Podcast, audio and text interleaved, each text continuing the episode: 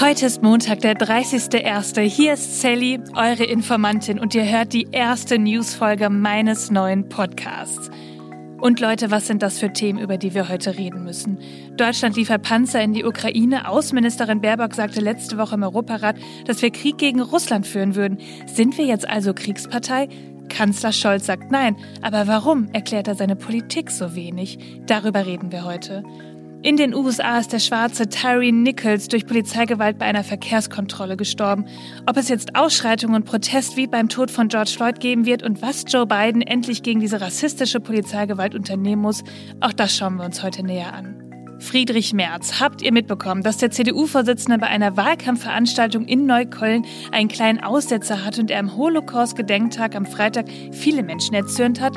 Um das zu klären, lasst uns fix beginnen. Informantin.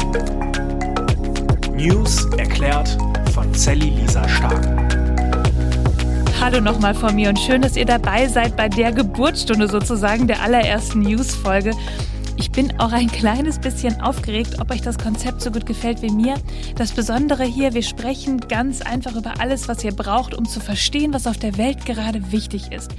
Vielleicht kennt ihr mich vom Spotify Original Podcast Allgemein gebildet. In jedem Fall freue ich mich darüber, dass ihr hier bei dem aufregenden Start dabei seid. Darum bin ich jetzt natürlich auch super gespannt, was ihr sagt, aber erstmal lasst uns die News des Tages anschauen. Deutschland liefert der Ukraine 14 Kampfpanzer Leopard 2 der Bundeswehr. Ihr habt es wahrscheinlich schon mitbekommen. Also wir beginnen jetzt sehr schnell mit der Ausbildung. Wir werden äh, sehr schnell die Nachschubwege klären und ich denke, dass die ersten Leopard-Panzer äh, in drei Monaten etwa in der Ukraine sein können. Ja, der neue Verteidigungsminister Boris Pistorius sagt also, in drei Monaten sollen die ersten Panzer in der Ukraine ankommen. Und auch weitere europäische Länder sowie die USA haben zugesagt, Panzer zu liefern. Da steckt natürlich ein langwieriger Prozess hinter dieser Entscheidung. Aber die Frage, die wir uns jetzt stellen, die nämlich sehr spannend ist, ist, werden wir und andere Partner, die die Ukraine unterstützen wollen, durch diese Lieferungen Kriegspartei? Der Kanzler Olaf Scholz sagt simpel Nein. Das ist ein Krieg zwischen Russland und der Ukraine. Daran ändert sich nichts dadurch, dass wir die Ukraine mit finanzieller, humanitärer Hilfe ausstatten oder Waffen liefern. Ja, er ist für sein langes stilles Abwägen bekannt. Er spricht sich mit Verbündeten ab, überlegt genau, zögert, was zu tun ist und reagiert dann. Und manchmal dauert das länger als erwartet und da kann man auch mal ein bisschen ungeduldig werden. Dafür gibt es jetzt ein Wort, Scholzing. Das sagt auf jeden Fall ein britischer Historiker zuletzt. Scholz selbst sagt, man solle ihm vertrauen. Doch ich finde, es wäre doch eigentlich viel wichtiger, dass er seine Gründe für sein Handeln besser erklären würde, uns dabei mitnehmen würde, was und warum etwas passiert. Ich glaube nicht, dass man jedes Gesprächsergebnis als politischen Erfolg verkaufen muss, aber mehr Aufklärung, gerade in dieser Ausnahmesituation, dass wir Krieg unmittelbar hinter der östlichen Grenze der EU haben, das darf man eigentlich schon fordern. Denn die Frage, ob wir durch Lieferung der Panzer nun Kriegspartei werden, die ist doch essentiell. Und ich finde, dabei gibt es ein paar weitere Geschehnisse zu beachten. Die Außenministerin Annalena Baerbock redete in der letzten Woche am Dienstagmittag vom Europarat in Straßburg über den Ukraine-Krieg und wollte da eigentlich sagen, dass die EU beim Angriffskrieg Russlands zusammenhalten müsse. Doch sie sagte, we are fighting a war against Russia. Okay, wow. Das ist eine ziemlich unglückliche Aussage, die natürlich jetzt auch rausgepflückt ist aus einer langen Rede, aber so trendete das Wort Kriegserklärung nachher auch auf Twitter. Und das war natürlich gerade für rechte Trolle ein gefundenes Fressen. Baerbock stellt es natürlich selbst richtig und auch das Auswärtige Amt sagte, Deutschland wäre keine Konfliktpartei. Es gehe in ihrer Aussage darum, dass sich die europäischen Staaten nicht auseinandertreiben lassen sollten und dass sie gemeinsam zusammenstehen sollen auf der Seite der Ukraine. Ja, das sagten auch Politiker in anderer Parteien und fast aller Parteien. Ähm, und zwar, dass es sich dabei nicht um eine Kriegserklärung gegen Russland handeln würde und dass diese Diskussion darum, die wir jetzt führen, nur das russische Narrativ befeuern würde, dass es wirklich so wäre und die Staaten des Westens damit eigentlich gegeneinander ausspielen würde.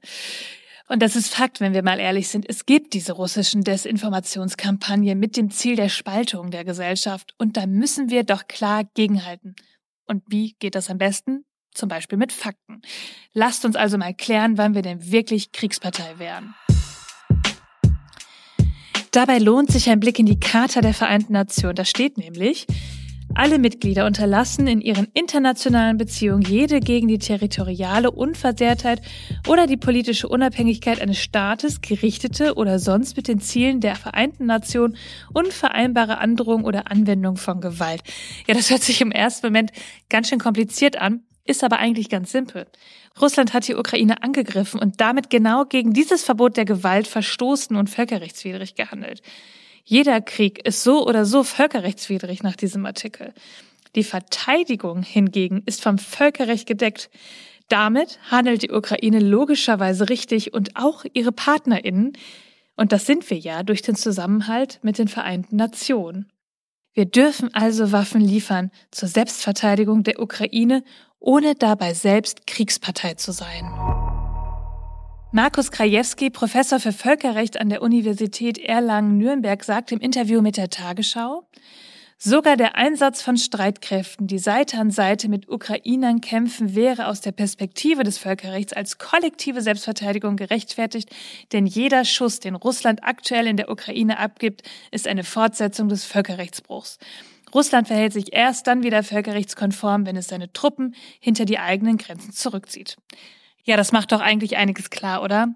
Was man dazu sagen muss, Deutschland und seine Partner in der NATO haben bislang die Teilnahme eigener Truppen an den Kämpfen ausgeschlossen, weil sie befürchten würden, dass der Krieg dann noch mehr eskalieren würde.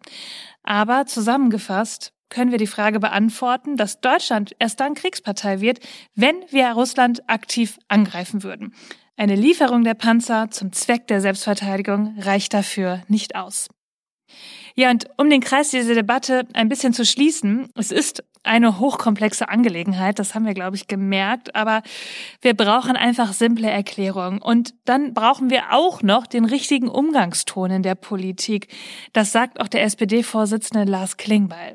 Ich erlebe in den letzten Tagen aufgeregte Debatten, aufgeregte Twitter-Meldungen, aufgeregtes Produzieren von Überschriften. Ich erlebe bis hin zu Beleidigungen äh, in der deutschen Politik, die ich nicht für sinnvoll halte und nicht für ratsam halte. Der größte Gefallen, den wir Wladimir Putin tun können, ist, dass wir uns im westlichen Bündnis, in der deutschen Politik gerade auseinanderdividieren. Und das sollten wir nicht tun. Ja, ich glaube, wir alle merken, dass wir bei diesem Thema einfach viel mehr Achtsamkeit bräuchten, um nicht Öl in, ins Kriegsfeuer zu gießen. Und dazu gehört eigentlich auch die Forderung an die Politik, dass sie Sachverhalte besser erklärt und Achtsamkeit, dass Scholz seinen Entscheidungsprozess transparenter machen muss. Auf Twitter, da kann man sich ja mit vielen Worten aufregen, aber die Politik, die muss einfach Verantwortung übernehmen, klug abwägen und eigentlich auch eine Eskalation vermeiden, sprich, es besser machen. Denn Worte prägen. Und deshalb denke ich, dass die Worte von Klingbeil zwar richtig sind, aber nicht ausreichen. Das Bitten um Vertrauen des Kanzlers reicht nicht aus. Politik ist keine Blackbox, sondern sollte nachvollziehbar sein. Lasst uns in den nächsten Wochen weiter darauf schauen. Könnt ihr euch noch an die Bilder aus Amerika erinnern, als George Floyd im Mai 2020 vom Polizisten getötet worden ist?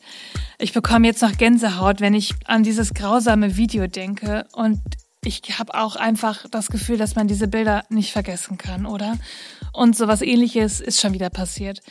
Der schwarze Tyree Nichols wurde am 7. Januar bei einer eigentlich simplen Verkehrskontrolle vom Polizisten getreten und geschlagen und verstarb später im Krankenhaus.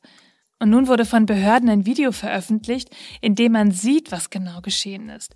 Tyree Nichols wird mit Tränengas und Taserpistole zu Boden gebracht und mit Schlagstock verprügelt und getreten. Wenn man das sieht, da wird einem wirklich schlecht. Dieses Video hat dazu geführt, dass die Menschen in Memphis, wo die Tat passiert ist, aber auch in weiteren Städten auf die Straße gehen und gegen diese immer wiederkehrende tödliche und rassistische Polizeigewalt demonstrieren. Und ehrlich gesagt wundert mich das nicht.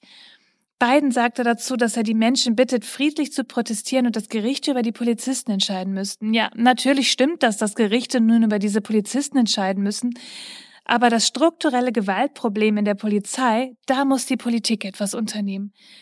Biden sagte auch, der Vorfall erinnere ihn an die tiefe Angst, das Trauma, den Schmerz und die Erschöpfung, die viele schwarze Amerikaner und Amerikanerinnen jeden Tag verspürten.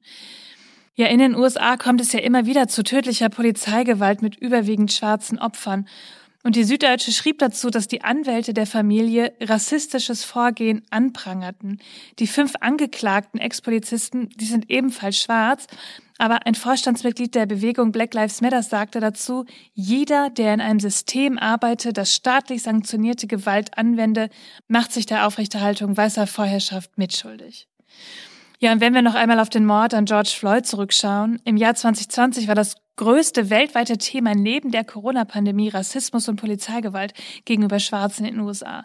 Die Black Lives Matter-Bewegung hatte Anhänger auf der ganzen Welt. Es gab überall Demonstrationen, abgesagte Sportevents bis hin zu gewalttätigen Protesten und Auseinandersetzungen. Und die tödliche Polizeigewalt an Schwarzen, das sind eben keine Einzelfälle. Vielleicht sagen euch auch die Namen Brianna Taylor, Rayshad Brooks und Jacob Blake etwas. Auch sie wurden von der Polizei getötet. Ja, die Debatte um Rassismus, die muss einfach immer wieder geführt werden. Wahrscheinlich gibt es auch da keine einfachen Lösungen und es wird wahrscheinlich auch nicht der letzte Fall gewesen sein. Eine Gesellschaft, die kann sich nicht von heute auf morgen ändern, aber sie muss lernen. Und genau deshalb würde ich auch sofort mit auf die Straße gehen, um friedlich zu protestieren. Ich halte euch auf jeden Fall auf dem Laufenden. Alle, die in Berlin wohnen, wissen es wahrscheinlich. Am 12.02., also in knapp zwei Wochen, wird die Wahl des Abgeordnetenhauses wiederholt ja, Wiederholung, das bedeutet, da ging was schief und so ist es gewesen. Die Wahl von 2021 wurde vom Berliner Verfassungsgerichtshof für ungültig erklärt, weil es Mängel bei der Durchführung der Berlin-Wahlen gab. Ja, jetzt ist Wahlkampf und es geht heiß her. Und am Freitag war der CDU-Vorsitzende Merz in Neukölln unterwegs. Und das wurde von vielen kritisiert. Ihr erinnert euch vielleicht, in Neukölln fanden die Silvesterausschreitungen zum großen Teil statt und die CDU ist dort gerade etwas populistischer unterwegs. Sie forderten zum Beispiel, dass die Vornamen der Tatverdächtigen mit deutschem Pass öffentlich gemacht werden. Das hört sich für mich ehrlich gesagt nach ganz schönem Schubladendenken an. Ja, und nun sorgte Merz bei seinem Besuch am Freitag für einen kleinen Eklat. In seiner Rede ging er auf den Holocaust-Gedenktag ein, der am Freitag war. Und dabei sagte er laut Berliner Zeitung, Bewegend sei für ihn gewesen, als eine Überlebende berichtete, wie sie in Holland in Sicherheit gebracht wurde. Und nun wörtliches Zitat. Wenn man das hört, ist man stolz auf Deutschland. Ja, daraufhin standen einige Besucher auf und in einem Video der TP Presseagentur Berlin hört man auch, wie jemand rief, so eine rassistische Scheiße höre ich mir nicht an. Dieser Patzer wird im Wahlkampf wohl in Erinnerung bleiben. Merz wollte wohl eher sagen, dass er stolz auf Deutschlands Weg nach 1945 ist. Er hat damit in Neukölln gelernt, gerade im Wahlkampf liegt wirklich jedes Wort auf der Goldwaage. Ja, und zum Abschluss habe ich euch noch etwas Appetitliches mitgebracht. Ihr habt es auch mitbekommen, immer mehr Insekten werden im Essen in der EU zugelassen und erst letzte Woche gab es ja die Entscheidung über die Hausgrille in der EU. Ja, das finden einige eklig und ich muss sagen, ich finde es auch ein bisschen eklig, wenn ich mir vorstelle, dass ich Insekten im Essen habe. Aber ehrlich gesagt, das gibt's ja schon. Und das gibt's nicht nur in Lebensmitteln, sondern auch in der Kosmetik. Denkt mal an rote Lippenstifte oder auch an rote M&Ms. Da ist in den meisten Fällen nämlich der Farbstoff E120 drin. Rotes Kamin also. Und das besteht aus ausgekochten und zerquetschten Scharlachschildläusen. Ja, und auch die Gummilackschildlaus, ich finde, das ist ein wunderbarer Name für ein Tier, ähm, die befindet sich auch in Lebensmitteln, beziehungsweise ihre harzartigen Ausscheidungen, die werden nämlich Shellac genannt und auch als Shellac in der Lebensmittelindustrie verwendet. Die könnt ihr zum Beispiel auf Kinderschokobons wiederfinden, die glänzen ja immer so schön. Ja, und jetzt haben wir eben die Hausgrille und den Getreideschimmelkäfer. Was aber spannend ist, essbare Insekten gelten als Zukunftsalternative zu Rind, Schwein und Co. Ihr Verkauf als Lebensmittel ist ja bereits seit 2021 in der EU zulässig. Und T-Online hat auch darüber berichtet und sagt, wäre der Insektenanteil an der täglichen Nahrung höher, könnten die Industrieländer ihren Fleischkonsum und die daraus resultierenden Probleme für Umwelt und Klima reduzieren. Ja, das ist einfach erklärt. Die Insektenzucht benötigt viel weniger Wasser und Platz als Schweine, Rinder oder Geflügel und sie brauchen auch weniger Futter. Und deshalb gibt es zum Abschluss ein kleines Rezept für euch vom Insektenkoch Frank Ochmann, falls ihr jetzt auch ein kleines Hüngerchen verspürt. Ein kleines und recht simples Rezept wäre auf jeden Fall Mehlwürmer mit Limette und Meersalz. Die Mehlwürmer anschwitzen in der Pfanne mit einem leichten Olivenöl, mit Meersalz abwürzen, weißem Pfeffer und etwas Limettensaft hinzugeben, leicht reduzieren lassen, dass sie ein Stück weit karamellisieren, dann auf ein trockenes Tuch geben und dann sind die auch schon verzehrbereit. Ihr Lieben, das war's auch schon für heute. Ich habe euch alle Artikel, die ich hier angesprochen habe, in den Show Notes verlinkt. Lest sie gerne, informiert euch selbst, sprecht drüber, bildet euch eine Meinung. Schreibt mir sehr gerne, wenn ihr Fragen habt, Anregungen oder schickt mir auch eine Frage auf Instagram, gerne als Sprachnachricht, dann kann ich sie im Podcast einbauen. Ich freue mich, wenn wir uns am Mittwoch hier wieder hören, denn irgendwas passiert ja immer. Bis dann. Die Informantin. News erklärt von Sally Lisa Stark. Eine Produktion von 719